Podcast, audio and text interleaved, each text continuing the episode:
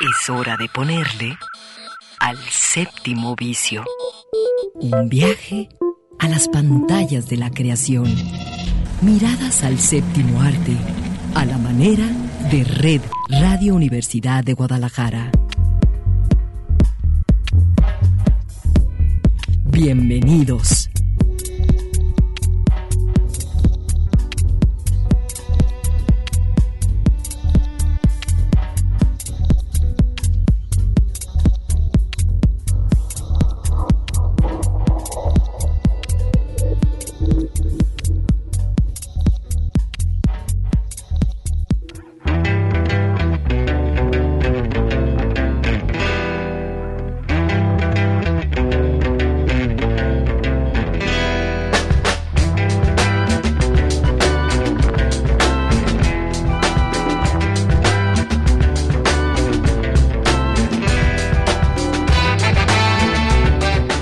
Bienvenidos, bienvenidas, los saludamos desde el séptimo vicio. Claudia Caballero. Y Eduardo Quijano.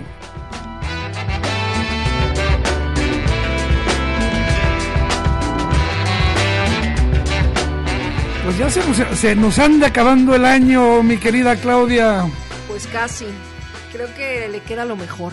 Le, queda lo mejor, sí. Oye, ya me dijeron que este año trae algo bueno, porque pues, qué padre, porque casi nadie lo ha visto. Bueno, oye, ¿sabes que yo sí, sí estoy muy contento? Porque ya estamos, y bueno, ahorita les vamos a dar las noticias a punto. Ahora sí que en la cuenta regresiva de que empiece eh, la edición número 35 del Festival Internacional de Cine de Guadalajara, nuestro festival.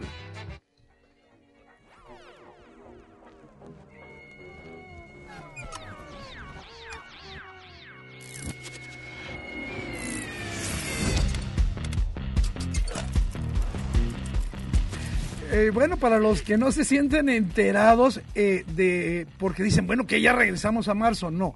Eh, el festival, con un esfuerzo verdaderamente loable del patronato y sobre todo del equipo que encabeza Estrella Araiza, lograron que el festival se realizara en una versión híbrida o mixta, como ahora se le conoce, una parte en línea y otra parte sí tendremos con todos los cuidados con todas las disposiciones sanitarias eh, cumplidas, eh, funciones y actividades en, vivo.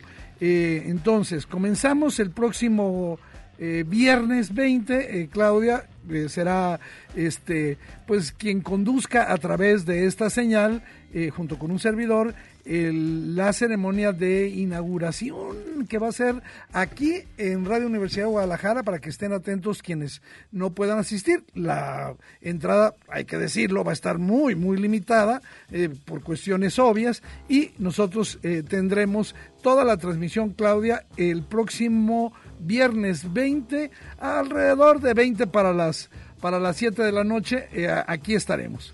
Pues eh, en efecto, lo acabas de decir, hay una expectativa muy grande, sobre todo por las características que tiene el festival en esta ocasión, porque además lo esperábamos con ansia para marzo y cuando ocurre todo esto de la contingencia, la pandemia que nos hace cambiar y ajustar eh, agendas y mil cosas y el hecho de que estemos a una semana, hay mucha emoción, a mí en lo particular me emociona muchísimo. El viernes estaremos aquí en estos micrófonos y creo que eh, lo interesante será convocar a que pues todos desde casa y los que tengan la oportunidad de asistir a las salas eh, que estarán abiertas para las transmisiones, para las proyecciones de estas películas, pues vayan también ya incluso con su listita de qué quieres ver. ¿Tú ya la tienes? No, mira, hay que decir varias cosas, eh, Claudia. Este, nosotros aquí en Radio Universidad de Guadalajara eh, vamos a transmitir a las 3 de la tarde, lunes, miércoles y viernes, el programa Kinesis, donde vamos a estar cubriendo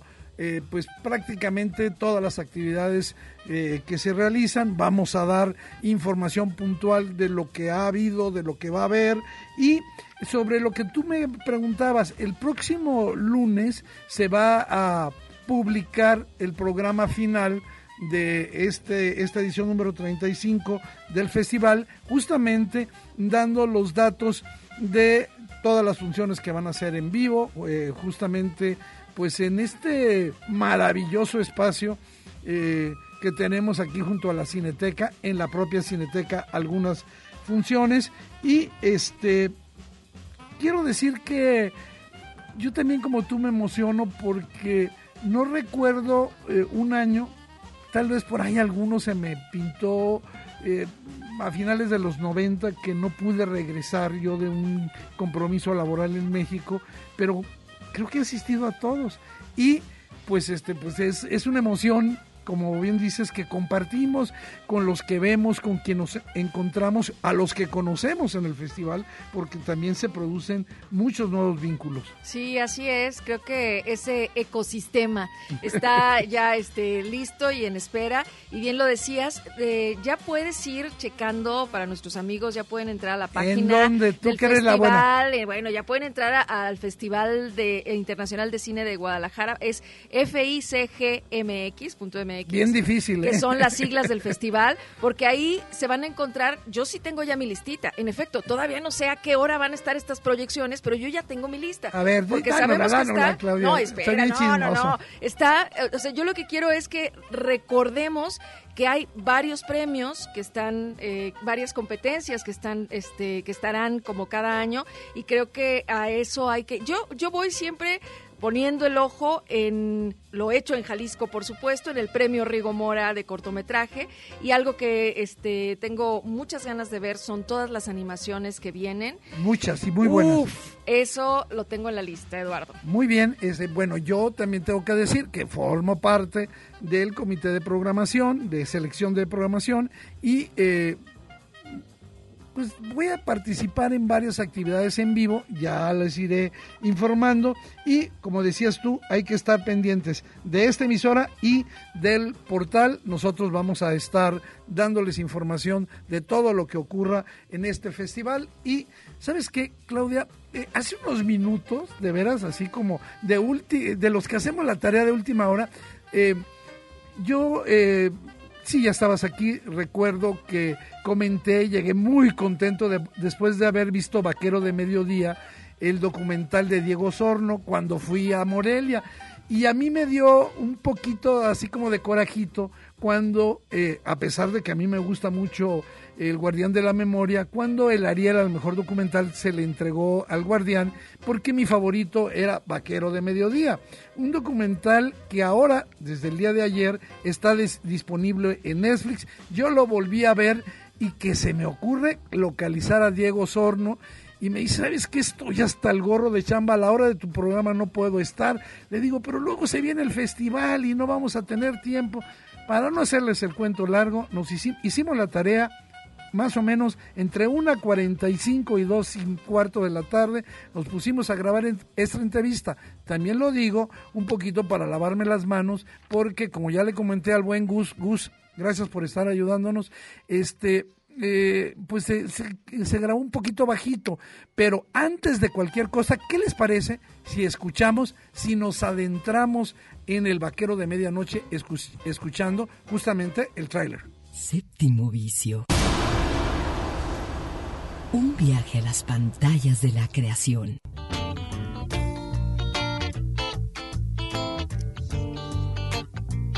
Vengo a presentar una denuncia por la desaparición de un, un amigo. ¿Cuál es su nombre, perdón? Diego Osorno. Samuel realmente era un, un poeta inspirado. Si quisiera que me ayudara con la búsqueda del poeta. Andamos buscando a otra persona. Nos dicen que aquí trabajaba afuera de este bar. Se parece a Barrio. Su nombre es Samuel David Loyola García. Híjole, o sea, si era un hijo pródigo para don Octavio. Octavio Paz me llamó y me dijo, tenemos que publicar este libro. Todos sabíamos que era un poeta de de veras. Yo sé que eres la esfinge, el sueño que asusta con palomas. La mujer que dispara con su risa la antigua ballesta de los sentidos. Este poema me sorprende. Ojalá que Samuel esté vivo. Me andaban buscando mi gente. La propia historia de la poesía ha creado sus mitos y está muy asentado el mito del poeta vagabundo. Samuel es el arcanocero, es el loco, es el nómada, es el viajero. Está loco, pero está mirando al cielo. Samuel es un gran poeta, pero es insoportable, cabrón, no lo quiero ver. Pues, un maldito y de repente era también muy noble. Hola, amigos. Soy el Pato Lucas. Siempre acabamos mal o perseguidos. La próxima vez que venga Samuel, me lo detienes, porque él y yo nos debemos una pelea. Para mí lo más fascinante de Samuel no es que no lo encontramos, la vida que vivió. Para mí lo más fascinante de Samuel es su poesía. ¿Él tiene algún apodo? Algunos poetas le decían vaquero del mediodía.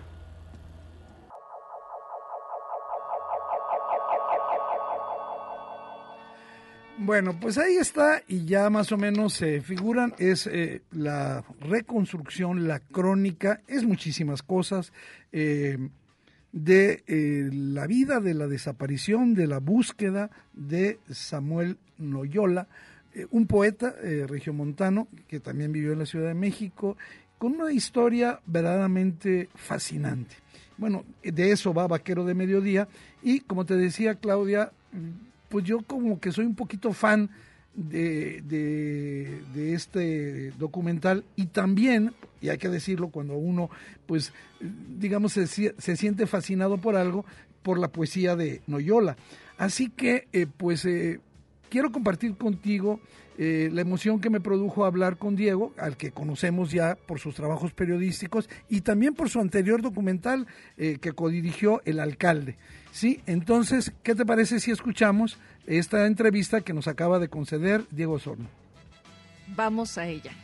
Diego, eh, te agradecemos que esta tarde hayas aceptado estar con nosotros aquí en el séptimo vicio. Bienvenido. Gracias, Eduardo. Un gusto platicar contigo.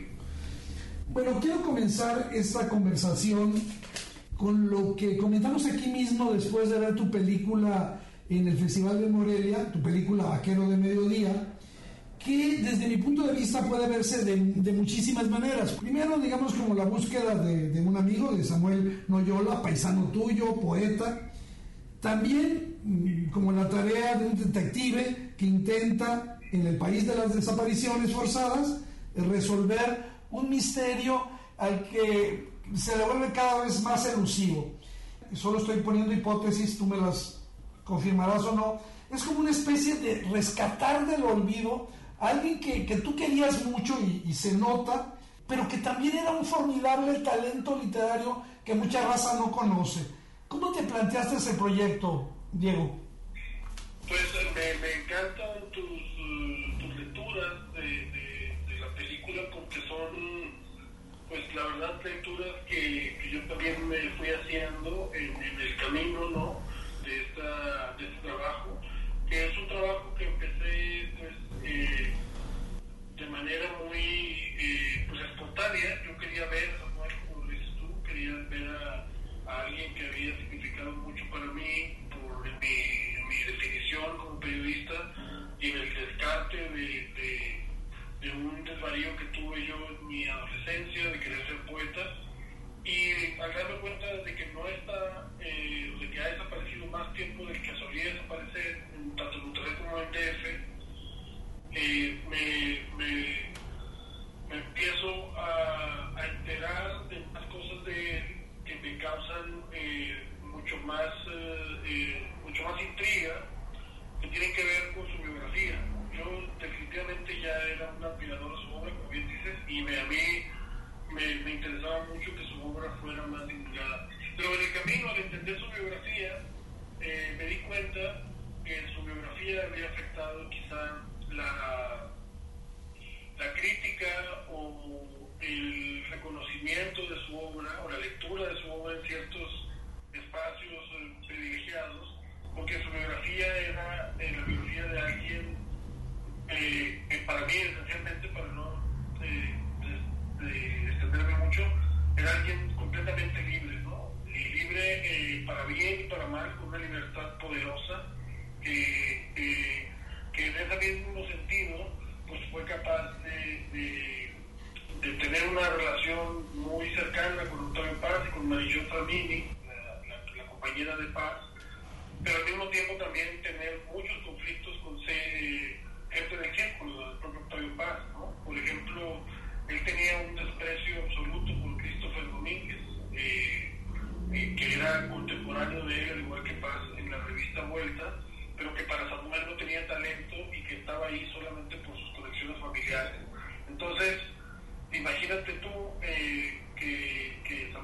tenía esta actitud de ser Christopher Domínguez en los años 80 y hoy Christopher Domínguez pues es un miembro del Colegio Nacional, es un crítico que puede eh, construir o dar fama a alguien o destruir a alguien y que sistemáticamente se dedicó a borrar la obra de Samuel. Eh, la obra de Samuel no está en las antologías coordinadas por Christopher Domínguez, que son las antologías más canónicas. Entonces, sí, eh, sí es la búsqueda de un amigo, sin duda alguna, de, de, más que un amigo de un, un referente, ¿no? de alguien apabullante para mí, sí es también eh, un trabajo pues, que coincide con el contexto de las pensiones eh, forzadas que hay en mi país, aunque la de Samuel no necesariamente es una desaparición forzada, y sí es también intento por respetar la obra de Samuel y la de muchos poetas, pero no solo poetas, artistas, músicos, eh, pintores, eh, gente que por alguna u otra razón que tiene que ver a veces con factores del poder, queda relegada eh, o queda olvidada su obra. ¿no? Es un intento por rescatar a los artistas perdidos en general. Codirigiste El Alcalde, has hecho algunos otros eh, cortometrajes, pero creo que eh, Vaquero del de Mediodía ya tiene muchos valores, no quiero exagerar, como documental, y los quiero mencionar porque de ahí podemos eh, caminar hacia otros asuntos. Por ejemplo, su montaje, una especie de ritmo de como de thriller, también algo que me encantó la, la, fotografía de, de María Seco, y cómo utilizas estas dos, estas dos herramientas para acercarte a, a diversos universos, tan, a veces muy disímbolos, eh, que Samuel Loyola habitó, sea en los márgenes o como bien dices, en el mero corazón de los círculos literarios de México. Bueno, más que el propósito, yo te diría que era un sueño, porque cuando yo empecé este proyecto, que, que efectivamente lo empecé justo a la par de, de, del alcalde, el alcalde que fue el primer documental que, que yo realicé junto con Carlos Dosini y Emiliano Ortuna. Era un documental que yo me involucré un poco para cuidar la historia, que era mi historia, y yo, yo participé como realizador en una forma más eh, vigilante de que mi historia se contara bien. Pero en ese mismo proceso descubrí el lenguaje audiovisual y digamos que Vaquero del Mediodía fue eh, el primer documental que concebí como tal, que, que en ese contexto de, decidí eh, eh, contar la historia de la búsqueda que estaba haciendo Samuel, no a través de un texto primero, sino a través de un documental. Entonces mi investigación duró, mi investigación duró unos cuatro años, porque era difícil, digamos, sumar aliados a, a un proyecto sobre un documental, sobre un poeta, eh, y luego además un poeta desaparecido, y luego además un poeta desconocido. O sea, me costaba trabajo que, con mi planteamiento la gente se sumara a mi proyecto. Entonces escribí un guion muy, muy detallado donde mostré muchas capas de lo que tú mencionabas al, principio de, de, de, nuestra charla. Eh, muchas, eh, un guion muy, muy, muy es el guion más... Eh, más, más eh, puntual que he hecho, incluso he hecho de ficción, digo que este, este es más aún que, que, cualquier otro. Con ese guion ya formé un equipo de trabajo muy, pues, muy talentoso. Eh, cuando yo lo conocí a María Seco, sabía, había visto su trabajo y nos reunimos. Me, me impactó mucho porque María, no sé si la conoces, María es una, una, una, una persona muy, muy sensible y, y, y, bueno, eso me gustaba bastante, pero lo que me, me, me intrigaba era la, la, la, capacidad que íbamos a tener los dos y el resto del equipo de meternos a los lugares donde nos estábamos metiendo para seguir filmando. Y bueno, eh, como tú lo comentas y como lo, lo puede notar cualquiera que se acerque a ver el documental, la fotografía de ella tiene, eh, tiene una, esa sensibilidad que ella tiene, pero también tiene una fuerza, que eso la primera vez que la conocí ella no lo, no, lo, no lo registré, pero ya cuando empezamos a filmar, era un espectáculo en sí mismo verla a ella posesionarse en la cámara y trabajar eh, y darle a los personajes la misma, la misma jerarquía, así fueran unos vagabundos de las orillas de Monterrey o miembros de la élite cultural del país, que eso era algo para mí muy importante. Y bueno, eh, eh, la fotografía, leímos mucho la poesía de Samuel, una poesía llena de símbolos y trabajamos mucho también la propuesta visual en ese sentido. Eh, tratamos de que la mayoría de los rodajes fueran de noche, si eso lo notaste, pero casi también las tareas en la noche, porque además yo también quería tener el testimonio de todos los personajes eh, en un sentido más onírico, porque no es lo mismo entrevistar a alguien en la mañana, a las 10 de la mañana que a las 11 de la noche, entonces también eh, hay una realización un poco más nocturna, de manera deliberada, para registrar testimonios mucho más oníricos o mucho más íntimos, no sé, no sé cómo decirlo. Y, después de venía ya el trabajo del montaje, Pedro García, que justo eh, había sido el editor del alcalde con el que había trabajado, y ahí eh, para mí eran muy importantes dos cosas. Una era que la historia se contara con el vértigo que yo siento que ha vivido Samuel, antes de eso, que vivió Samuel antes de desaparecer. Ese vértigo para mí era importante que tuviera, eh, se sintiera se, que se sintiera ese ritmo vertiginoso de la vida de Samuel, eh, porque me pareció orgánico con, con, con, la historia que estábamos contando, pero también con una cosa quizás más mundana, pero es de tratar de hacer una historia más uh, accesible a un público no solo eh, eh, interesado en la poesía, como bien decías tú, ¿no? O sea, algo que a mí me, me, me preocupaba mucho era hacer documental poético sobre un poeta. No sé si me explico. O sea, un documental contemplativo, un documental lento. O sea, yo no quería, yo quería que fuera una historia trepidante por el vértigo de la vida normal y que esta historia trepidante permitiera acceder a cualquier eh, espectador, no solo a los uh, interesados en la poesía o en la cultura. Pues sí, él, entre otras cosas, eh, Samuel fue un habitante de la noche, un ser nocturno, casi un fantasma, y ahí está muy bien el que eh, sea todo en la noche. Bueno, un poco para ir avanzando, no sé si sea verdad, o sea, por ahí me enteré de que vas a obtener tu licencia como detective. oye, como periodista que tú has investigado, conocido, vivido los horrores de la violencia y de la corrupción que padecemos, ¿qué te interesa, Diego?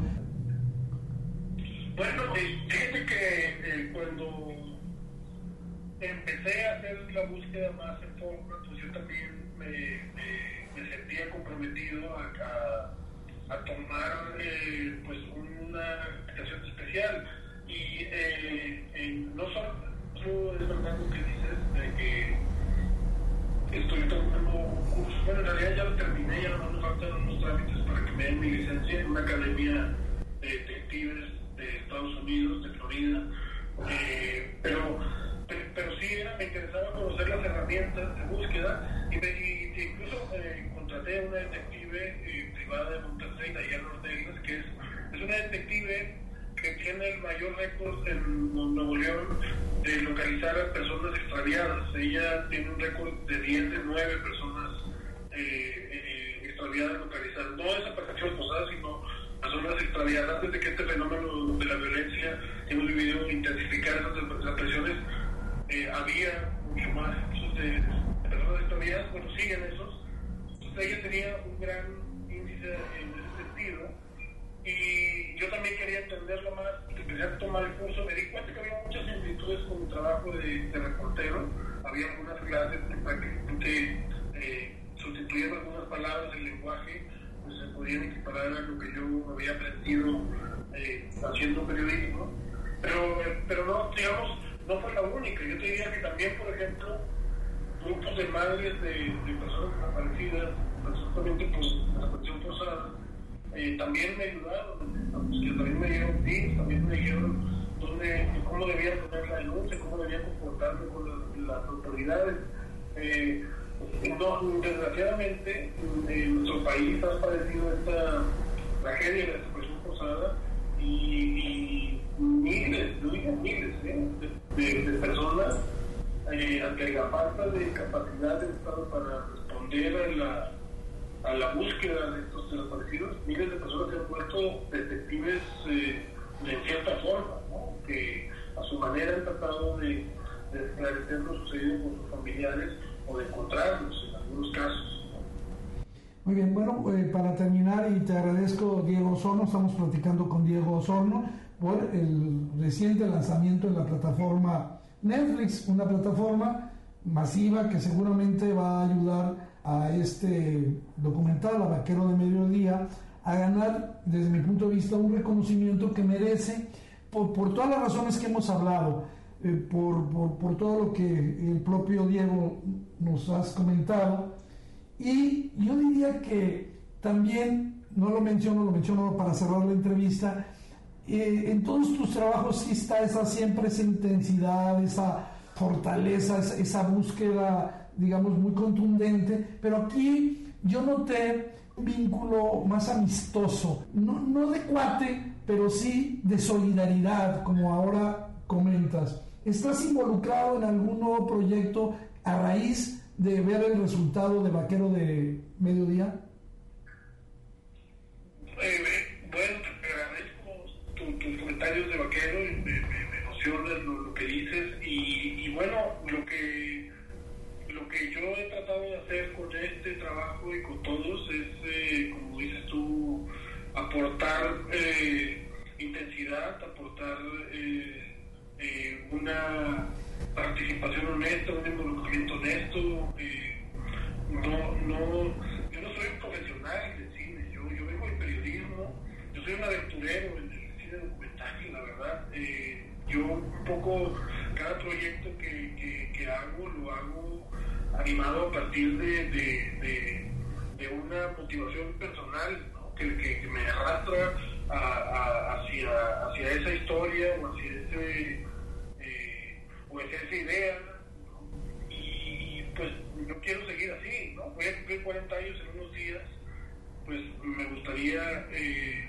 eh, aprovechar lo que ahora que ya llevo a la mitad de la vida, si me alcanza, si, me alcanza a hacer justicia del estándar de vida, eh, quiero dedicarlo a seguir en esta línea, contando historias que, que parecen importantes a mí eh, y que a veces eh, como esta, eh, y apenas hasta ahora, porque como bien decías tú, como tal Estados Unidos, y la verdad es que no tuvimos muchos espacios de, difusión por la pandemia, evidentemente, y yo no sabía que cómo, cómo iba a recibir la gente, pero yo estaba muy contento con el documental, ¿no? Como también estaba contento con los trabajos que he hecho, que no necesariamente tienen este recibimiento que está teniendo un gran medida, pero no me importa, lo que me importa a mí es y estar haciendo cosas que, que, yo creo que, que, tienen sentido, ¿no? que, que, que me, comprometen y, quisiera seguir pues, eh, en, esa, en esa línea, ¿no? esa otra búsqueda, no es una búsqueda más íntima quizá. Pues eh, Diego, muchísimas gracias por tu tiempo, muchísimas felicidades primero por de veras, de, de corazón, honestamente, lo he disfrutado muchísimo. Sí, sin, duda alguna, pues justo casi la mitad del documental. Pues ahí está, este, una disculpa por los ruidos, pero preferimos aquí en el séptimo vicio, eh, dado que pues nuestros próximos programas van a estar dedicados todos al Festival Internacional de Cine de Guadalajara, platicar con Diego con la promesa este, ya con el pacto de que regresaremos aquí para platicar del documental, de sus trabajos, de sus proyectos, porque estoy seguro de quien vea Vaquero de Mediodía va a quedar convencido, como yo quedé, de que es un documental imperdible, porque son muchas cosas de la vida de México que las que uno conoce. Eduardo, vamos a ir a una pausa comercial después de haber escuchado esta recomendación tuya. Yo no he visto Vaquero de Medianoche, así que lo voy a ver. De mediodía. perdón, la voy a ver, la tengo ya en la lista para el fin de semana largo que tenemos frente a nosotros, un puente que seguramente ustedes estarán disfrutando igual que nosotros. Eh, y de regreso hay una invitación muy, muy particular también que tenemos para ustedes. Y que pongan atención porque es de esas cosas nuevas para ver cine con mucha seguridad. Regresamos.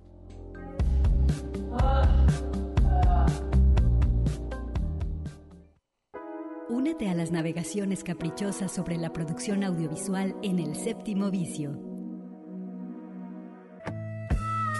Únete a las navegaciones caprichosas sobre la producción audiovisual en el séptimo vicio.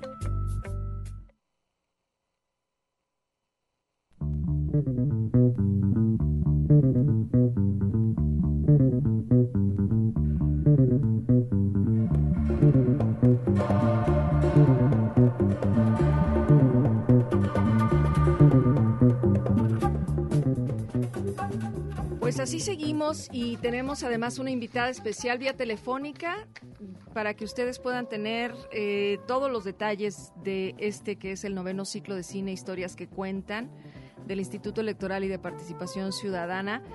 Y está con nosotros en el séptimo vicio la directora de Educación Cívica del Instituto, Tesi Solinis. ¿Cómo estás, Tesi? En un momentito vamos a tomar con ella la palabra. Porque este fin de semana van a poder, sí, los que gusten, eh, aprovechar. Eh, creo que hicieron un, un cartel muy lindo y con la opción, como decía Eduardo hace rato, de ir al cine seguro. O ir al cine seguro que ahora, digamos, tienen dudas, pero yo no quiero quemarle a nuestra invitada la, pues, eh, la información. Lo que sí hay que decir es que este esfuerzo por el Instituto Electoral y de Participación Ciudadana merece la pena que lo apoyemos. Yo creo que eh, este vale la pena apoyarlo y pues escuchar directamente de Tesi Solinis. Eh, bienvenida al Séptimo Vicio. ¿Cómo estás, Tesi? Muy bien, muy contenta de estar con ustedes. Muchas gracias por este espacio. Buenas tardes. Muy buenas tardes. Bueno, pues ya, ya comienza hoy eh, No, sábado em- empezó ayer. y comenzaron ayer viernes 13, tienes toda la razón Eduardo. Y creo que esta semana puede ser la oportunidad para que pues muchas familias puedan acudir a estas proyecciones que ustedes organizaron junto con la Cámara de Comercio. Cuéntanos un poquito más. Sí, con mucho gusto. Este es el noveno ciclo de cine y política, historias que cuentan, que organiza el Instituto Electoral y de Participación Ciudadana del Estado de Jalisco. Es un ciclo que dura siete días y que tiene la intención de, a partir de un tema, abordar películas que permitan un espacio de diálogo, de reflexión y de encontrar en el séptimo arte, pues, una herramienta para pues la construcción social, ¿no? Eh, siempre el ciclo de cine es completamente gratuito, está abierto a toda la población, buscamos películas que sean para todo público y sobre todo que además sea un lugar en donde a partir de la mirada de un crítico de cine nos permita ver las películas pues con otra perspectiva que tenga que ver con el tema central de cada año. Este año el tema es la integridad y se suma al proyecto de, del Instituto Electoral, como bien decías Claudia, la Cámara de Comercio de Guadalajara. ¿Cómo organizan las proyecciones, Tesi, ¿Y para dónde? que se pueda dar este diálogo y esta reflexión y que no sea, ah, pues eh, veo la película como si la viera en casa otra Claro. vez, ¿no? Sí, precisamente una parte importante es la curaduría, que eh, año con año la Universidad de Guadalajara, a partir de, de los expertos, que son quienes están en el Festival Internacional de Cine, nos ayudan como a la selección de películas, este, para que a partir de este tema que se seleccionó previamente y que a veces es, o prácticamente todas las veces es coyuntural, es decir, a partir de lo que está sucediendo en el mundo decimos este tema es importante, nos hace esta sugerencia. Pero luego lo que les comentaba, que las películas eh, buscamos que, que además que sean gratuitas, sean en lugares accesibles al público, tengan la participación de un crítico de cine antes de la proyección y posterior a la misma, para que nos ayude con, con su opinión a ver lo que a lo mejor no percibimos. Este año, como está el contexto de la pandemia y sabemos que los ejercicios como en espacios públicos y, y como los cines están limitadísimos, pues buscamos eh, un espacio que fuera adecuado. Entonces, este año tenemos el autocinema que está ubicado en, la avenida López Mateos, casi esquina con Cubilete, para que haya funciones. El día de ayer hubo la primera, hoy, que es sábado, mañana domingo y el lunes, que es inhábil además, la proyección en este autocinema, de todas maneras con todas las medidas de seguridad, con también una cartelera que la gente puede consultar en nuestra página, que son películas pues para toda la familia. Eh, algunas son obviamente para toda la familia, algunas que son clasificación B y otras C, pero queremos que la gente, eh, no importa que haya estado o que estemos confinados, pueda tener la experiencia del ciclo de cine. estábamos revisando aquí esta programación. Por ejemplo, el día de hoy, ahí en el autocinema, pueden ver Coco, eh, esta película de Adrián Molina y Lee Ulrich del 2016, a las 6 de la tarde o a las 9 de la noche, ¿verdad? Exactamente.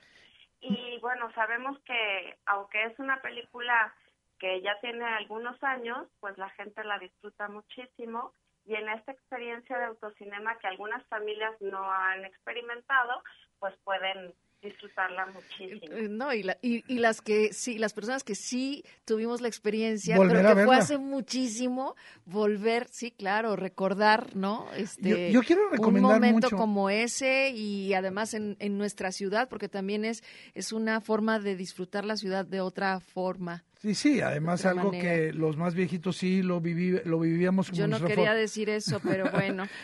sí, pero eh, decía que... O sea, sí, ya nos llevaste a todos de corbata. Oye, pero, pero decía que quería recomendar mucho la película de Mañana. Ay, sí, yo Es una película verdaderamente formidable. Digo, toda, toda la programación está muy buena, pero es como ideal para ir a verla en familia.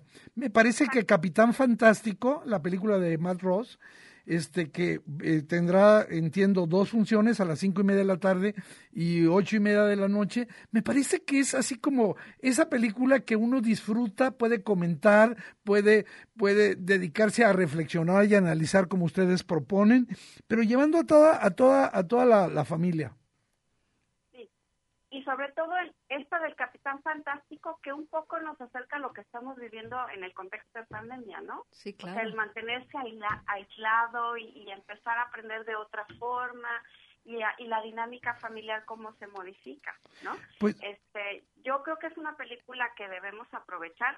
Debo hacer la aclaración que las películas que están en el autocinema por eh, su forma de exhibirse están dobladas al español. Claro. Para que puedan todos disfrutar el audio sin ningún problema y no tengan este problema de no verlo. Tessy, ¿cuál es la sugerencia que tú haces para que eh, todo transcurra como ustedes lo están planeando para las funciones en estas de autocinema? Hay que llegar con mucho tiempo de anticipación, porque al ser una eh, eh, función gratuita, pues no vas a comprar unos boletos eh, previamente. ¿Cómo es la dinámica?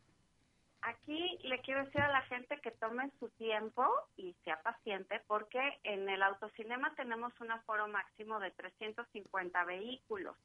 Es obligatorio acudir con cubreboca para, por ejemplo, si tienen que acudir a los baños. Eh, obviamente, eh, mientras están disfrutando la película en el interior de su vehículo no tienen que portarlo, pero sí que lleguen con media hora de anticipación y se van a formar. Según estén formados, van a ingresar. También depende el tipo de vehículo que tienen donde van a ser acomodados. Una recomendación que nos hacen los del autocinema es que si tienen, por ejemplo, camionetas, esa es muy apropiado y cómodo que los niños puedan acostarse o, las familias, también los adultos, eh, estacionados de reversa y acostados en la parte trasera del vehículo. ¡Ay, qué rico! Mucha comodidad. en el autocinema hay servicio de cafetería, no permiten el ingreso de comida, entonces pueden allí hacerse de bebidas y, snacks, ¿no? Eh, en el autocinema también, eh, este, como medida precautoria, se toma la temperatura y se les da gel antibacterial. Entonces, eh, les pedimos paciencia. Yo sé que hoy va a ser un día muy exitoso por Coco. Eh, con las dos funciones que tenemos a las seis y a las nueve de la noche, yo espero que la gente disfrute muchísimo. En caso de que lleguen y ya haya mucha, mucha gente, que en esas nos viéramos, pues que consideren que hay una función a las nueve de la noche. Excelente. buenísimo. Bueno, pues eh, hay muchas más películas, pero yo dejo que los vean, ¿no? Sí, que consulten la cartelera porque eh, esto es en el autocinema hasta el lunes, pero martes, miércoles y jueves estamos en el auditorio de la Cámara de Comercio con otras películas como Inteligencia Artificial, Invictus y la del talentoso Mr. Ripley. Y pueden consultar toda la cartelera y tomar nota en la página del Instituto Electoral, que es www.ipcjalisco.org.mx o en nuestras redes sociales.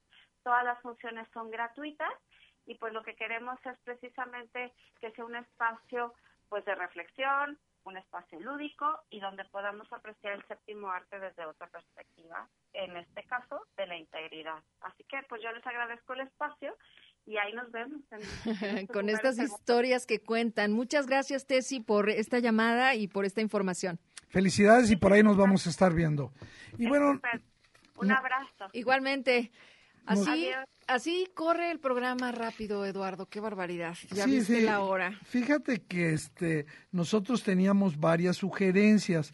Yo me quedaría y le voy a pedir al, al pequeño este equipo que tenemos eh, conformado por Gus, tú y yo, que nos concentremos ahorita en las series por cuestión de tiempo y si nos quedara, pues mencionáramos algunas de las películas. Me parece muy bien. Entonces, Aceptada la nos, nos- nos vamos a, a nuestra primera sugerencia. Esa es la sugerencia de Claudia Caballero.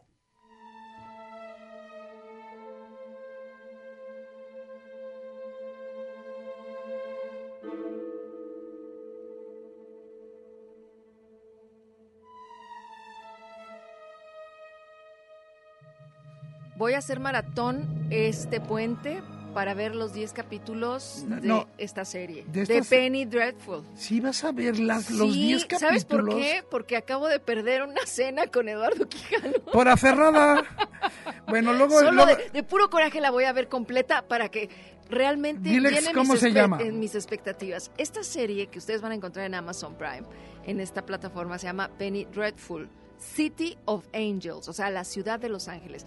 Y ustedes dirán, ¿pero qué no es Penny Dreadful? Esa, esa serie que ya estaba en Netflix hace mucho, cinco o seis años, con una muchacha que le gusta mucho a Eduardo, una actriz Eh, fea, bárbara. que se llama Eva Green. Ajá. No es tan buena actriz, pero en esta hace, yo digo, le- ella encarga toda la serie. Hay que recordar que Penny de- Dreadful no es un personaje. Así se les decía en el siglo XIX en el Reino Unido a esos libros baratos en los que se contaban historias de horror y que eran, digamos, como los, las mangas de ahorita, pero de, de, de- de terror.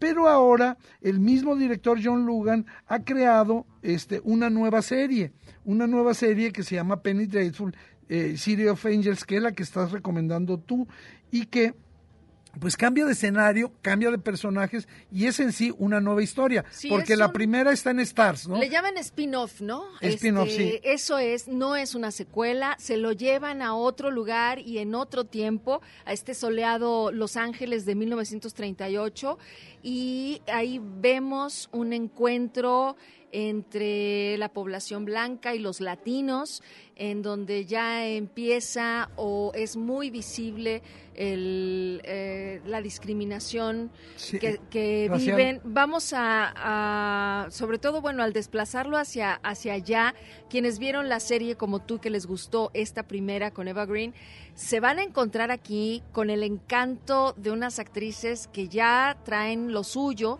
eh, y que para aquellos fans de Game of Thrones, Estoy segura que van a disfrutar muchísimo eh, ver en, un- en uno de los personajes principales a quien le da vida precisamente a, a quien podría ser, bueno... personaje el- principal. Sí, que es Natalie Dormer. Dormer. Natalie Dormer sale como en, eh, bueno, y, y creo que es el papel que más fama le ha dado, y es una muy buena actriz ella, también muy bella, eh, y, y en, el, en este primer capítulo la verdad es que eh, te das cuenta que sí, el peso en muy buena parte de la serie está en ella, en el papel de ella. Eh, el papel que le dio mucha fama en Game of Thrones es que eh, ella estuvo casada con dos de los reyes, ¿sí? Y entonces, pues obviamente todo, toda aquella trama y drama este, que, que tanto nos hizo Pasaba por ella. pasaba por ella, entonces la van a reconocer. Yo te he de decir que cuando la vi, dije, la conozco, ¿dónde la he visto? ¿Dónde la he visto? Porque realmente tiene una presencia magnética. Eh, están actuaciones como la de Nathan Lane, que ya pues es un legendario actor de Hollywood que ha pasado por muchísimas películas y muchos papeles y aquí hace la de un este mm, director en la policía que precisamente acompaña al personaje eh, principal de los latinos, que es un muchacho puertorriqueño, eh, que, que, yo creo que si esta es una de sus primeras películas o una de sus primeras apariciones en, eh, digamos que a esa altura de producción, lo vamos a estar viendo también muy seguido. Y bueno, yo creo que ustedes tendrán la última palabra para que puedan, este, él se llama Daniel Sovato.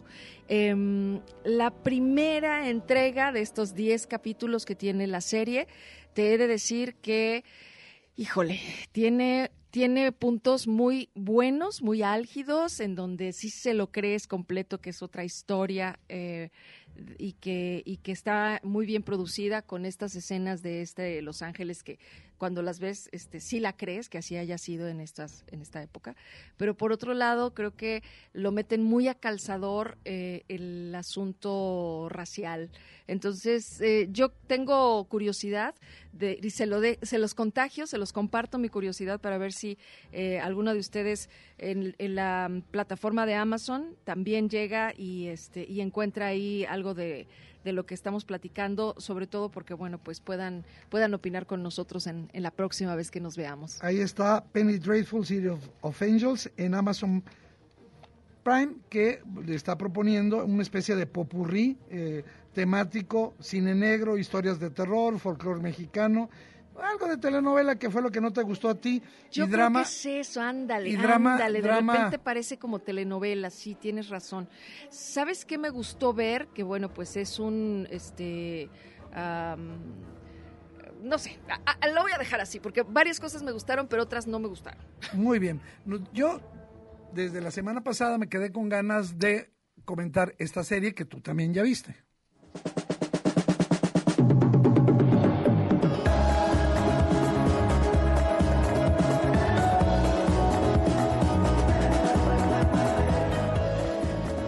Me refiero a esta serie sueca, una serie sueca, no es frecuente tener series suecas y menos una serie tan ligera y tan a gusto, una serie que va desde mi punto de vista de menos a más y que se llama, y así la pueden ver, Amor y Anarquía, una serie que tiene ocho capítulos donde una consultora profesional casada, madre de dos hijos, tiene el reto, la contratan para que introduzca estrategias de actualización, de digitalización en una editorial. Ahí va a conocer a un chico, a Max, que una buena tarde la descubre justamente masturbándose en su oficina, masturbándose ella, y pues él la empieza a chantajear, pero no es el clásico chantaje que nos esperaríamos, sino que se convierte en un juego donde se, van a pedir mutuamente cosas bastante absurdas, como retos, esos de verdad o, truco o verdad, no me acuerdo cómo se llama, Truth of Dare, se llama,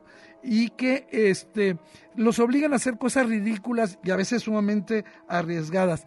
Lo que se ve es que lo empiezan a disfrutar y terminan teniendo una relación, digamos, amorosa, por decirlo, erótica.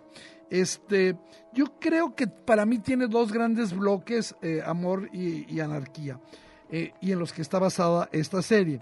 Primero, estas tareas, y que es muy interesante verlas, este, que, que qué cosas se van a pedir al otro para que, para que hagan, ese es un, digamos, un asunto que pues ahí va llevando la serie, y el otro es el, el, tema del trabajo en la editorial.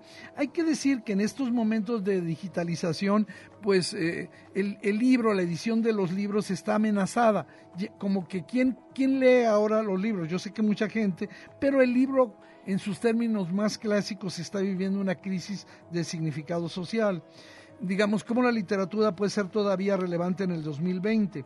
Entonces, hay conflictos que esperan, digamos, entre una generación que creció virtualmente y que está trabajando ahí, hay un personaje en particular, y otro que representa un editor que pues está, digamos, anclado en el pasado. A mí esa parte me gustó muchísimo, eh, la, la, serie es muy entretenida y me parece que mm, colocan un elemento que es casi genial esta editorial que tiene problemas eh, financieros va a ser adquirida por una plataforma de streaming eh, eh, oriental que la va a adquirir y eso me parece que es verdaderamente genial. Sí, a mí me gustó eso, el contexto que tiene, eh, la historia, los personajes y la diferencia, por ejemplo, de las edades entre esta mujer Y él. que bueno, pues obviamente estamos hablando de 20 por lo menos, años. ¿no? Por lo menos 20 años. Eh, Ella y- era cuarentona y el chavito se ve bien tierno. Sí, pero justo cómo te encuentras precisamente en ese juego erótico,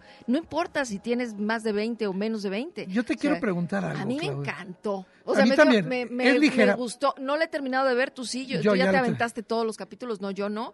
Todavía me quedan ahí unos cuantos, pero lo estoy Va, disfrutando va de- bastante. eh, fíjate que se va, se, se- se va a poner bastante más seria al final y por eso te quería preguntar si crees que va a haber segunda temporada. Pero bueno, una vez que termines de verla, me vas a decir. Yo creo que lo verdaderamente, el centro de amor y anarquía, y es lo que por lo cual yo lo recomiendo, es esta idea persistente de que la gran aventura de la vida, el verdadero placer de la vida, es descubrirnos a nosotros mismos. Ah, yo pensé que ibas a decir es jugar. No, no, no, porque de, no, eh, a ella, bueno, al final vas a ver qué es lo que ella dice acerca del juego. Y bueno, fíjate Claudia que hay muchísimas cosas nuevas en las plataformas. Nosotros vamos a suspender, pero en, digamos, a través del programa, pero en nuestras redes sociales vamos a seguir tanto en Facebook este, como en, Twitter, eh, colocando toda la actualización de series, de producciones y de películas que están en, plataformas, las vamos a proporcionar porque, digamos, a partir del próximo programa y durante las dos semanas eh, que vienen, este, el 22 y el 29, pues nos estaremos, el, sí, el, el. Es el 21 y el 28 estaremos pues dedicados al Festival Internacional de Cine Guadalajara y este fíjate que me encontré con una cosa que tiene que ver con la edad, fíjate, lo- los años 80 un grupo de mujeres llamadas The Go-Go's.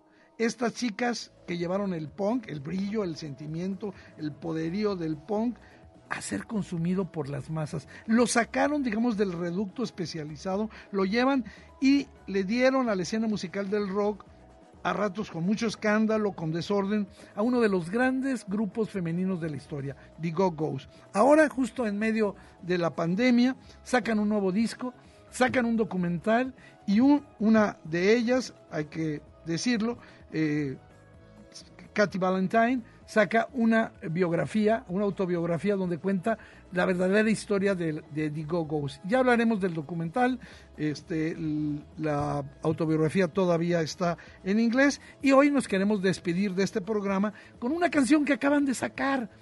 Tienen 60 años, la canción se llama Club Cero y la estrenaron en una versión donde eh, que grabaron en Zoom, donde se ven pues sesentonas, son sesentonas ellas, pero se ven enteritas, se ven radiantes, un poco extemporáneas y con el mismo brío con que las escuchamos en los años 80, Claudia, pues se nos acabó el programa. Así, yo pongo oído atento a ver a, a- a saber cómo suenan The Go-Go's ahora en el 2020.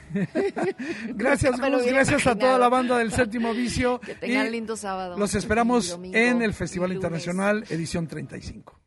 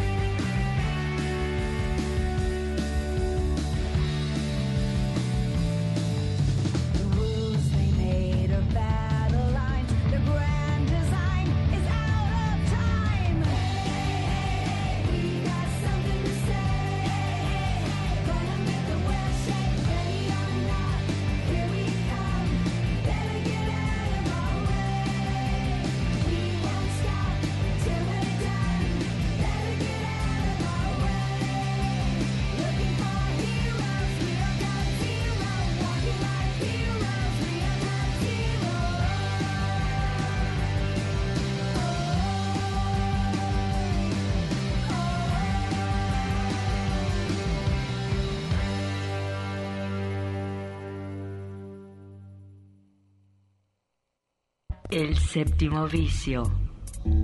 La cultura del cine en imágenes sonoras. Un viaje a las pantallas de la creación. Escúchanos todos los sábados desde las 3 de la tarde. Hasta la próxima.